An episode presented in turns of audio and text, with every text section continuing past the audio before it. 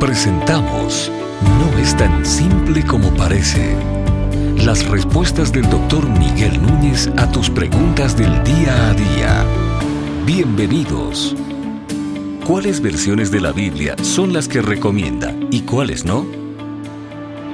Bueno, la versión más conocida en el español es la Reina Valera. La Reina Valera de 1960, que también ha, eh, sufrido eh, mejoramientos o mejorías, ediciones nuevas. Ah, pero posteriormente salió la Biblia de las Américas, y la Biblia de las Américas es una Biblia más literal que la Biblia de las Américas, eh, la Biblia de la Reina Valera, perdón. Ah, ¿Dónde estriba su diferencia? Aparte de la literalidad. Bueno, la Reina Valera se hizo a partir de un grupo de manuscritos de la Biblia que eran los que estaban disponibles en el momento en que esta traducción ocurre en los años de 1600, a 1500 a 1600.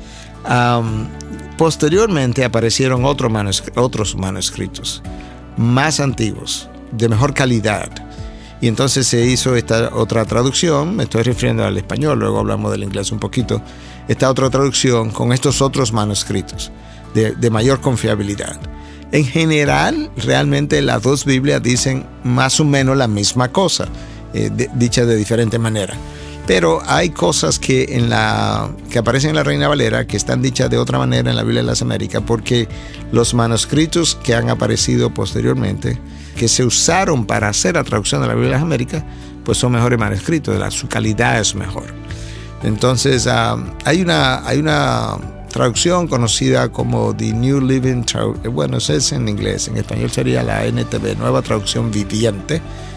Esa traducción es, aunque es una traducción muchas veces tan dinámica, que no es necesariamente tan fiel, pero la idea es poder producir una Biblia, o fue poder producir una Biblia que fuera fiel y al mismo tiempo ampliamente dinámica, entendible en el día a día para la región latinoamericana.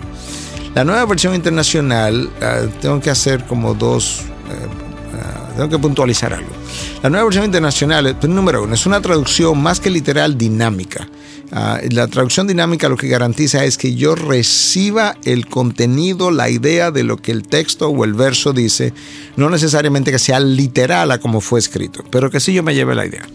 Hasta el año 2000 esa Biblia eh, consiguió hacer eso de una manera extraordinariamente buena. En el año 2000, la, nueva versión internacional decidió hacer, lamentablemente, lo que llamaron la Biblia del milenio y comenzaron a cambiar cosas. Entonces, en la Biblia del milenio, ah, comenzaron a moverse en una dirección que ellos posteriormente pararon, que fue como, bueno, creíamos algunos de nosotros que se iban a mover, que es lo que es la, neutralidad de género. Hay Biblias que no hablan de Dios, sino de Dios, guion diosa, eh, Dios Padre, Dios Madre, porque quieren volver a neutralizar a Dios en términos de lo que es su género. Entonces creíamos que se iba a ir en esa dirección, pero gracias a Dios que no fue. Pero sí cambió algunas cosas. Por ejemplo, en el Salmo 8, eh, el, texto original dice, la Biblia de las Américas dice, la Reina Valera, la Reina Valera dice, eh, ¿qué es el hombre para que te acuerdes de él, de él y el Hijo del Hombre? Ahí el Salmo 8, en lo que es la Biblia de la nueva versión internacional, dice, ¿qué es el ser humano para que te acuerdes de él? Y eso puede representar cierto problema en ese versículo en particular, porque el, título Hijo de Hombre es un título cristológico. Cristo usó el título el Hijo del Hombre para referirse a sí mismo. Lo usó, lo usó 79, 80, 81 veces para referirse a sí mismo, para enfatizar el hecho de que Él era el Dios hecho hombre. En el Antiguo Testamento entonces hay textos que apuntaban a Cristo haciendo referencia al Hijo del Hombre y entendemos que el capítulo 8 del libro de Salmos, cuando habla de que es el Hijo del Hombre, el hombre que se encarna y que se convierte en un ser humano igual que nosotros, eso es un título cristológico que si lo es, ha sido removido y ha sido sustituido por el ser humano como una forma de no referirse ni a hombre ni a mujer. Por ejemplo, ese es uno de, esos textos. posteriormente, eh, los editores se dieron cuenta que eso no fue una buena idea. Entonces comenzaron a devolverse y devolvieron una serie de versos que habían cambiado, pero nunca volvieron a lo que era la nueva versión internacional anterior al año 2000. Esos cambios se vieron más ah, claros en la versión en inglés, los cambios de que estoy hablando. La versión en castellano sufrió algunos de esos cambios, pero menos severos. Habiendo dicho todo eso, habiendo hecho toda esa afirmación, todavía tengo que decir que es una buena traducción.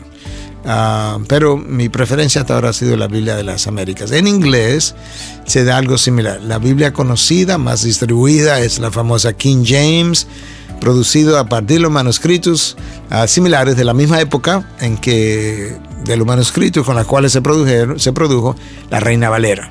Posteriormente aparecieron mejores manuscritos de los cuales se trabajó eh, y entonces se produjo la Biblia, por ejemplo, The New American Standard Bible, es más literal, la English Standard Bible es más literal que la eh, King James, más fidedigna, y esas son mis dos traducciones favoritas en inglés. ¿Estás pensando en algún tema que no es tan simple como parece? ¿Quieres saber la opinión del doctor Miguel Núñez sobre un tema en particular? Envíanos tu pregunta a través de nuestra página de internet integridadysabiduría.org. Gracias por tu gentil atención y será hasta la próxima.